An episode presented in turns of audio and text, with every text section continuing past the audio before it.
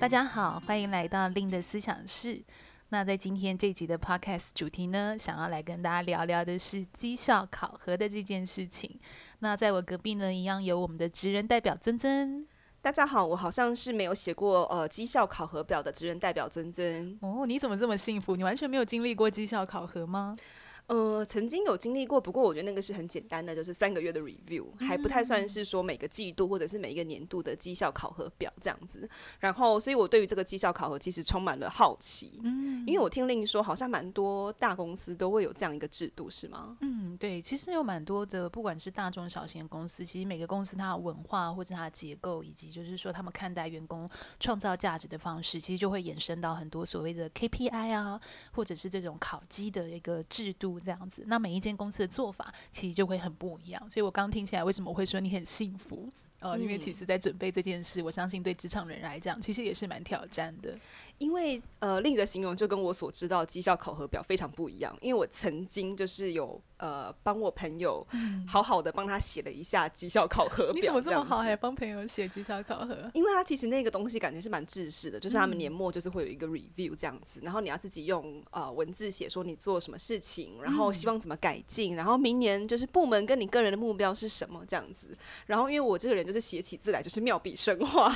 所以他大概就是也发现我蛮会编故事的，所以。就是跟我说，可不可以帮我就是写一下这样子？所以其实当时我就是听他简述了一下他呃大概工作情况啊，然后明年会怎么怎么做，然后就帮他写了几行文字这样，然后没想到他就拿了一个很高的分数，他就很开心。欸，这个是一种可以成为某一个那个兼职的那个专案，帮人家写绩效，可能可以。我会我会建立一个自己官方的 Line A 这样子，所以大家可以加入，是不是？对，但是。回归过来就是说，正式的这个绩效考核表，其实我我听起来好像是充满残酷的，就是跟我刚刚那种就是以文字来包装自己的感觉是不一样的。所以我就很好奇，就是如果说一间公司它之所以会呃进行这种季度或者是年度的绩效考核，那这个理由是什么？嗯，因为其实每一间公司，或者是说每一个职场人，你担任的角色，假设你是做一个业务啊，作为一名设计师，作为一名专案经理，我相信每一间公司对待你们的功能角色的考绩制度就会很不一样。比如说，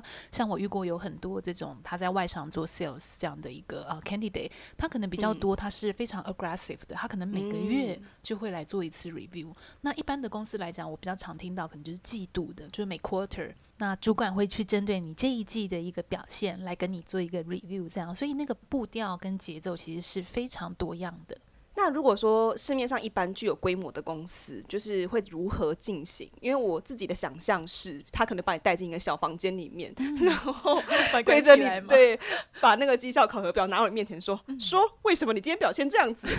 是这样进行吗？还是说其实是更有文明的方式？比如说，呃，可能很多人一起参与对于这个人的评鉴吗？嗯、或者是可能会有一些呃问卷的填写吗？其实我不太清楚，嗯、大概是会怎么样进行呢？呃，像每个公司，我可以跟大家分享一下，因为我听到每间公司的做法可能不太一样。比如说像刚刚尊尊你提到的，有很多人一起来 review，那我可能马上想象得到，就是说在一般的公司，它会有所谓三六零的呃考绩制度。什么叫三六零？就三百六十度，就是说，诶，他可能在 review 你的考绩的时候，他可能不是只有你的直线主管哦，带你的那个主管帮你打你的考绩报告，他可能要打的是，诶，你的客户对你的回馈，你带的 team member 对你的回馈，以及你的 peer。就是同侪对你的回馈，嗯、所以大家可以想象一下，它好像一个圈圈嘛，三百六十度，你的上下左右横向垂直的关系，其实都会为你的呃表现跟合作关系给一个他们觉得对你的不管那个叫分数啊，或者是评价这样子。嗯、不过这种考绩其实牵涉到人嘛，就是说一定都是别人来帮你做评价。嗯、那我听起来这个维护好好的关系是不是就蛮重要的？确、嗯、实是。会不会有人就是故意要陷害你？嗯，这个听起来是比较腹黑的一个状况，有点腹黑。但是我必须要说，就是说。哦，我相信如果我在听这集 podcast 的职场人，如果你是比较资深的，可能你多多少少也会听过是这样的状况。哦，那刚刚 Lynne 有提到是说，除了比如说主管或者是说你的同才，嗯、是不是还有客户会帮你评考级的？有可能的，所以这就要看公司，就是说看待公司他如何去看待你这个角色的一些价值。嗯、那三百六十度的考绩，以在台湾来讲，我觉得它相较是比较呃少的。呃，我比较多听到的状况，可能顶多是你的直线老板。哦、呃，去帮你打这样子的一个分数。所以我觉得这样子的一个呃 KPI 或考绩制度的设计，还是会攸关到这间公司他想要怎么发展，或者是说他想要怎么样去引领这个员工去看待他自己创造价值的一个方式。那像这样子的绩效考核表上面大概会有什么问题呢？嗯、具体来说、嗯，我觉得每一个角色可能不太一样。不过 overall 来讲，如果你遇到的状况是有些公司他会给你所谓自评的表格，哦、或者是他会有所谓线上系统让你去写一些问题。嗯、那那些自评可能他大概就会问你的就是说，诶，那你过去这这几个月或这这一年。哦，做了什么呢？哦，那你自己自豪的部分是什么呢？你觉得啊，可以再改进的啊，会是什么？还有就是说，你觉得啊，可能还会需要的资源会是像什么？嗯、所以每一个公司它的题目设计可能不太一样，这样。那我觉得最重要的，或者是说一定有的，就是诶，那你最近啊，到你写考绩的这一天，到底做了哪些事情？你给自己的自评是什么？那通常就是职场人，他拿到这样子的考绩表，到他要交出去的这段时间是很紧凑的吗？就是我的想象是说，会不会他其实需要在一天或两天之内马上整理出来，还是其实就是诶、欸，大家公布一个时间，好啊，那你就大家三月十号之前把这个东西交完，他是会需要职场人去马上反应的吗？哦，一般来说，我听到比较多的状况，其实还是会给职场人一个反应时间。那只是说，回归到每一个公司，他给职场人的反应时间可能是不太一样的。有可能是他很早就会跟你讲，哦，我在几月几日，差不多我们公司大概这个时间就会做考评喽。所以等于是，比如说十月好了。哦，我们都是固定在十月底会开始进行这件事情哦。那所以比较有经验的职场人，可能他会意识到的是啊，我十月初我可能开始就要来思考这件事情的部分了。嗯、或者有一些公司，他可能会跟你说的是，哦，那我们接下来在呃两个礼拜后，我们要来进行这件事情哦。那有可能他就会把问卷发下去，要你去做一些填写这样子。哦，这其实还蛮人道的，不是那种说什么把你带进小房间，然后慢慢拷问这样子。请问你的这个。画面是看哪一个、oh, 呃剧来的吗？因为我自己的经验是，就是三个月 review 的时候是、嗯、哦，我有填一个表格的样子，我记得，然后主管好像也有填一个表格。嗯、那到呃，所以到那个时候，就是我跟我的直属主管，然后还有我们部门的总监，我们一起在办公室里面，呃，在针对这个表格的内容来做一个核对，嗯、大概是这样子。是这个其实是蛮典型、蛮常见的状况，就是说你的主管他也会在跟你的考评前，先把他对你的一些 feedback 也填。到他自己的一个表格，然后再跟你老板的老板三个人一起在这个 meeting room 去 review 这件事情。那我有个好奇，就是假设说他真的就是呃很不幸的，就是绩效考核，可能他们拿到比较低的平等。那公司通常会怎么去处理像这样子的员工呢？嗯，以一般来说，如果真的是拿到那种很低的，比如说，如果我拿五个等级、五个 grade 来去形容这件事，可能如果你是拿倒数第二个的部分，那那可能公司会跟你说的是，哦，那我们在这个月是要多观多观察你的，哦，可能你还会有一个月、两个月的时间，或者是我想要你达到某某的目标，我们再来去 review 这件事情。那也有的状况是啊，你就是真的拿最低的。哦，那个部分，那那个就要看公司了，因为有一些公司它的规则比较多的，就是说，如果你真的拿到最低等级的分数，比如说，如果是在一些比较 aggressive 文化的公司，它可能真的会请你啊，就是先暂时终止合作的一个部分。哦，听起来就是资遣嘛，大概是这样子的一个意思。那我好奇，就是说，呃，每间公司它的考核的点应该不太一样，因为有些公司可能或者是有些部门，它很重视你的。假设是业绩好了，或者是有一些公司或部门，他很重视的是你有没有努力，嗯、好像听起来很不一样。对啊，所以其实因为大家也知道我是做 headhunter 猎头嘛，所以像自己我也会好奇，就是说跟我的 candidate 在做互动的时候，其实我也会去问他们的是，诶，那假设你今天做的是 PM，你今天做一个 people manager，就是带人主管，或是你今天做一个设计师。哦，那请问你们公司是怎么样去看待你的考绩呢？你们的 KPI 制度的设计是什么？因为其实我觉得某方面来讲，可能考绩对于一般职场人来讲，他会觉得就是一个 routine 的或是一个制式的一个流程。嗯，不过我觉得以一间公司的考绩制度设计，某方面其实也形塑了这个人会去如何去历练自己，或者是他看待自己啊、呃，去达到目标的一个方式或是价值这样子。所以，譬如说好了，假设你都是做业务。那业务它其实有分很多不同的角色嘛，比如说，如果你是冲最前面去做 BD 陌生开发的业务，或者是你是专门看 Key Account，就是诶固定看某一个客户跟他维系好长期的关系的这种业务，其实这两个都叫业务。那假设我举个情境好了，如果你要转换工作的话，那是不是这两个角色他看待你达成业务，或者是他认为好的业务方式，绝对是不一样的？因为如果是像我刚刚讲前者，他如果是要去做所谓 BD 陌生开发的业务，那是不是公司给他的考级会议的是，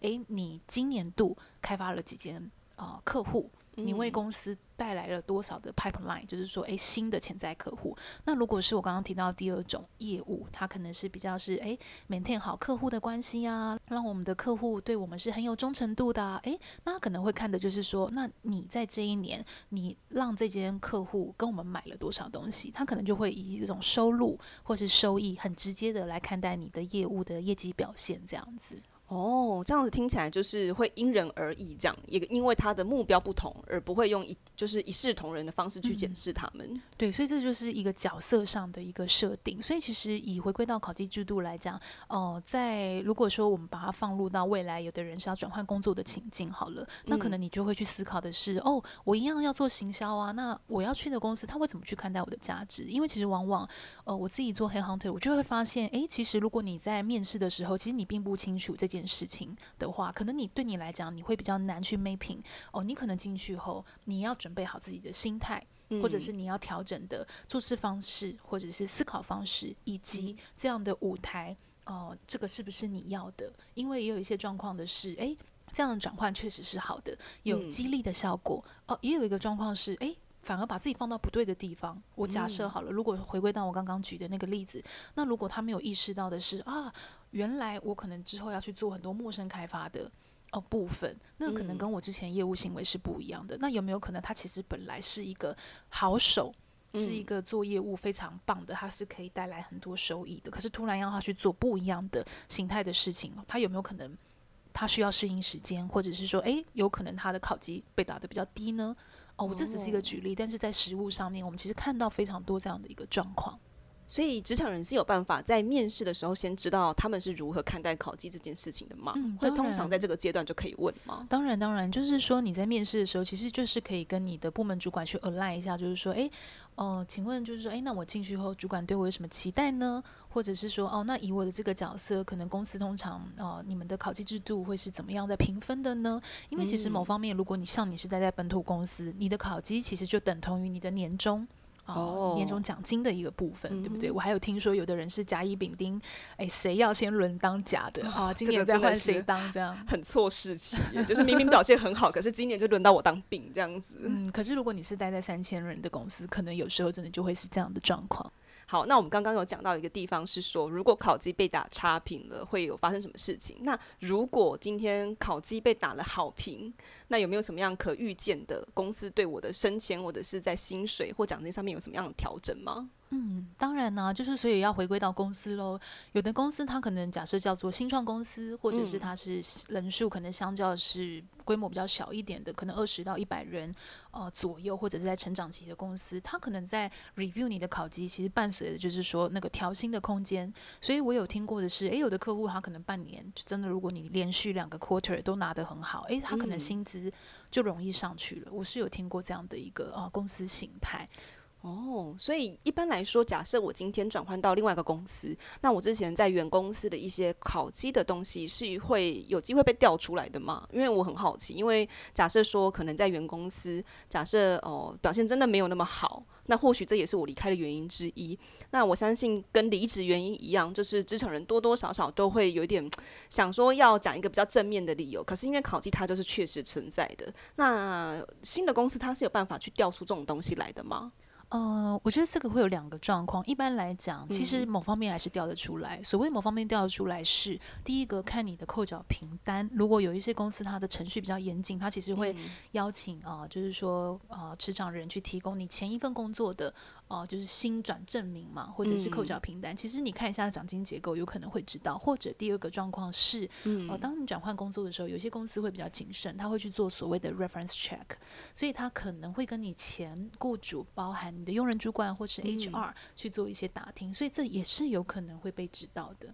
哦，听完这这些以上的叙述，只能代表尊尊觉得 这个考绩真的不是一件简单的事情。假设这个绩效考核并不是说呃风水轮流转那一种，而是。可能公司或雇主会很认真的看待你工作上的表现，那这件事情要维持，而且要维持到跟你的同才、跟你的主管甚至下属都要有一个呃很稳固的关系，让他们可以在考绩表上面呃不要说写很多好话，但是至少也不要写太差，这好像是不容易的事情诶、欸。对啊，所以其实常常人家不是说在离职的时候，有时候 reference check 要找前主管，有的人会面有难色嘛，对，我完全可以理解这个状况，嗯、因为像我以前年轻的时候，其实就跟以前职场。上面的主管，或者甚至在大学的时候，我有一些我觉得还蛮正式的打工，但就是都没有维持或者是说保持这个联系的关系，嗯、因为那个时候并不觉得说，哎、欸，建立这样的人脉，或者是说让他们再去为我推荐是重要的。当当初年轻的时候，真的没有想太多。嗯、那但是等到二十几岁，你可能在呃职场上也有一些经验之后，就发现这个东西多多少少是，它是会有一个信赖关系的，然后。再来就是说，提供 reference check 的时候，也觉得我怎么找都好像找不到那个最能证明我的人，这样子。嗯、是，所以我其实觉得，就是说，如果是在听这集的 podcast 的朋友，其实我当然还是希望带给大家的思考是说，哎，我们真的把自己当成一个专业职人的概念，嗯、来，不管是经营自己的职涯，或是在职场上跟你的周边的伙伴，真的有一个很好的这种互相尊重或者是合作的意识。因为我其实以我的角色来看，我觉得这个东西真的会给自己帮很大的忙。嗯，那最后我有一个问题，我觉得好像刚刚比较少提到，嗯、然后我现在灵光一闪，我就发现这件事情，就是因为回到刚刚我们前面在讨论呃填绩效考核表这件事情，嗯、假设我今天有机会帮同事或者是帮我的主管，甚至是下属来填这个绩效考核表，那我应该可以怎么写呢？因为刚刚我们比较多的呃讨论是说别人写我嘛，那假设是我今天要来帮我的同才好了，帮我同事写，我应该怎么写的？不愠不火，然后也不要让他觉得好像，呃，我好像就是故意要捅他之类的。嗯，我觉得这个真的会很看个人状况，嗯、就是说，当然也要看公司。假设真的是他邀请你去写考评，那那个公司的目标是什么嘛？因为假设如果回归到我刚刚提到那个三六零，那你有可能是，比如说帮你写的这个人的客户吗？那如果是站在一个客户立场，你去思考他的公司是不是就会希望听到他是跟客户保持良好的关系啊？嗯、那这个人怎么帮忙你呢之类的？所以对你来讲，可能就必须要去写类似这样的东西，对他来讲可能就会是一个加分。嗯，那为什么我刚刚会说那个会很依照个人状况？是假设这个人在跟你的合作，你真的就觉得面有难色呢？那我觉得这个是另外一个考量嘛。就是说，那个就要回归到的是你们的彼此的关系又会是怎么样？所以又回归到你刚刚提到的状况，我觉得那个人和很重要。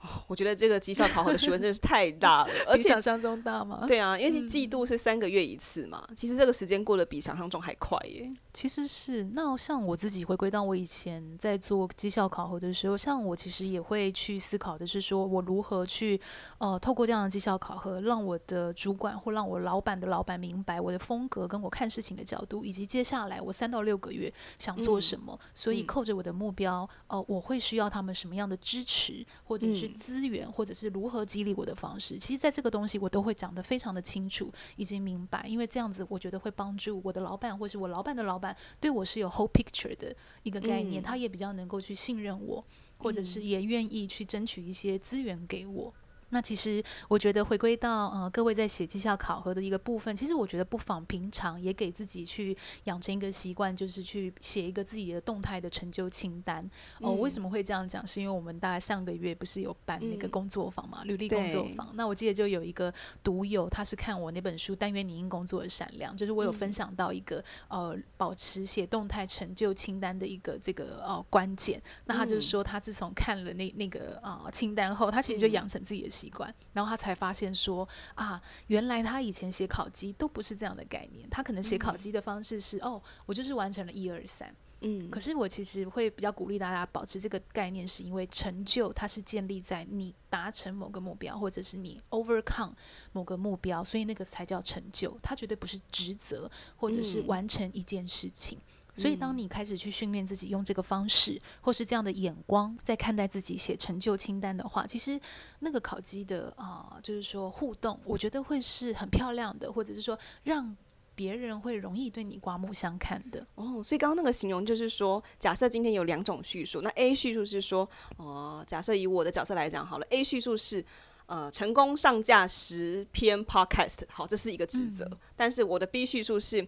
成功上架十则 podcast，并且创造叉叉百分比的呃收听成长，类似像这样子是吗？嗯，就比如说，如果是回归到你的状态，如果我是你的主管，嗯、你可能在考评的时候会跟我说啊，我这三个月完成了十集 podcast。嗯嗯，就没有了嘛，对不对？嗯、可能会变成这样子。那如果你今天跟我讲的是，哎，我其实在这个月完成了世界的 podcast，那我觉得站在我们团队的立场，我觉得这个是非常好的试水温，因为我有观察到，啊、呃，可能这边有什么后续的效应。那我认为这个我们如果再多做，可能三个月后，它可能 potentially 可以带来什么？那如果带来这个什么，这个会是公司或团队期待的吗？如果是，你觉得你还可以怎么样再加强，或怎么去找一些资源来去帮助这个东西变得是更有价价值的，如果你是可以用后者的思考，嗯、这个其实就比较像我一开始在 Podcast 提到的，你是如何做，你是如何看，以及你是如何想。诶，那其实如果我是你的主管，我听到我就会觉得，诶，对你有一个不同的思考，你好像不是只有完成一件事情，你是会扣着这件事情多跟我分享你的见解。嗯，所以这一整集的这个绩效考核的哦重点听下来，好像就是说。呃，第一个，在你假设是转换到下一份工作，你可能要在很前期就想好这个角色他到底会被考核，嗯、或者甚至这个角色的工作重点会是什么？因为这会关乎到你要如何表现自己嘛，如何展现自己就是好的地方，甚至是对公司有价值的地方。那再就是说，进入到这个工作的时候，到底知不知道自己在做什么呢？甚至是说有没有达到那个所谓的成就，还是是说只是把职责做完而已？因为如果只是后者的话，那其实在呈现自己的绩效考核表的时候。或许这个东西可能对于公司或者是主管来讲，都会是有一些疑虑的。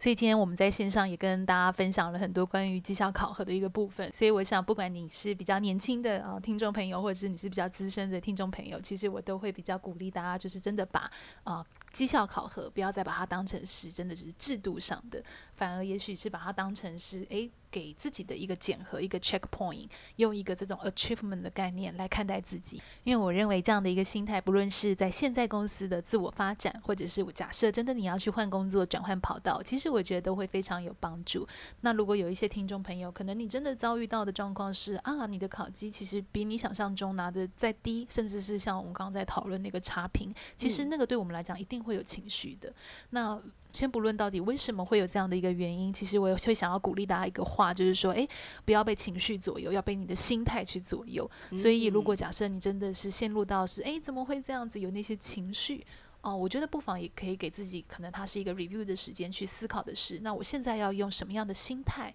来面对？如果接下来的我的职涯或者我在这间公司的期待，我应该采取什么样的姿态？不管是去厘清。澄清，或者是去跟其他人讨论，或者是用不同的啊、呃、说法或解释，再重新去沟通。我想这个都是不一样的一个啊、呃、解决的方案，这样子。嗯，而且刚刚教练提到，就是有一位学员他会保持着写动态成就清单的习惯。嗯、其实我上一次当助教的时候，在旁边也偷偷的写了我自己的成就清单，真的真的。然后我就整理了一下，嗯、我发现这个真的蛮有用的，因为你自己在写的时候，会加入了你对于这个角色的一些期待嘛，应该是说。呃，当然，以第三者的角度来看，你会觉得这个角色应该还要再做到什么什么事情，嗯、那才是在他呃这一个位置上面比较 OK 的表现。然后我就这样看了一看，就发现，哎，是一个很好的一个实践过程。而且，如果你刚好也是会需要写绩效考核的听友，我觉得它是一个非常未雨绸缪的方式。嗯哦，我这样子我就想到那位学员，他其实有补充到，因为他本来觉得他的工作其实是日复一日的，他本来觉得都是一样的。嗯、可是当他是用这种 achievement 的概念去多思考他的 how 跟 why 的时候，他发现，哎，其实他在这种看似都一样的专案，他其实都有成长的。所以我觉得那样子的一个给自己书写的过程或沉淀过程，好像无形中也为他自己带来新的想法或者是新的价值这样子。所以我之前帮我朋友写那个绩效考核表，就完全剥夺他的成长。但是他还是拿到 A 加是吗？他应该是蛮开心的吧？我不知道，不晓得有没有影响到他年终奖金，因为我听说他年终也蛮不错的这样子。那还有分你吗？但是没有，所以但他就是啊，感谢他贡献了这个 podcast 的素材，这样让我稍微知道绩效考核到底是怎么一回事。对，即使这个并不是常态，这样并不是说妙笔生花就可以拿到 A 加这样子。好，那如果听众朋友们好奇，就是到底要怎么样整理自己的动态成就清单的话，很欢迎加入我们四月份四月十一号的“完备你的履历转职力”这堂工作坊。那如果说在求职过程中，对于面试有更多好奇啊，或者是说，哎，好像不知道该怎么准备的话，也很欢迎加入我们四月十八号的“提升你的面试前胜利”这堂工作坊哦。好啊，今天也很谢谢大家在线上的一个陪伴，那也期待大家接下来可以把我们今天这集的 podcast 的内容应用到你下一次的一个绩效考核里面。那如果你喜欢今天这集 podcast 的主题，也别忘了啊，帮我们在我们的 Apple Podcast 里面给我们一个好评，留下你今天听完这集的一个心得哦。对，只能代表尊尊实在是很想多看看大家的那个心得留言，这样，因为想说好歹我们大概也做了好几个月这样，嗯、但是我那个留言处都始终都只是尊尊的。装脚，没有看到真实的听众这样，但是我知道，其实我私讯收到蛮多，就是真的有在收听的听友们的一些讯息啦。所以说，其实我们第二季也到了一个尾声。那针对第三季，大家有没有什么其他更想听的主题，也很欢迎留言给我们。比如说，就有人 order 的一些主题是哦，职场人际关系啊，或者是说，哎，职场恋爱学这种，听起来对对。所以说，我们可能就是。搞不好我们在第三季的时候会有一些风格上的转换，也说不定。因为呢，我们上一集在讲那个三十岁的职涯包袱，哦、那个当天收听率大暴增。嗯，对，对啊，所以也真的很希望大家可以给我们一点回馈跟鼓励，因为我相信大家的留言都会是让我跟尊尊能够就是说继续前进的一个动力，这样子。那留完评价的话呢，也别忘了可以追踪我的 Facebook、部落格以及 IG，只要搜寻猎头的日常就可以找到我喽。或者是也可以加入思想家的粉丝团以及社团，就是打思想家，思就是思考的思，想是分享的想，家就是家庭的家，也很欢入加入，也很欢迎加入社团，跟大家一讨论职压上面的酸甜苦辣。所以我听起来，听完这集 podcast 的听众朋友应该会蛮忙的，对，他要加入六个地方这样子，很忙这样。好，OK，那也很谢谢大家今天的时间，那我们就下次线上再见喽，拜拜，拜拜。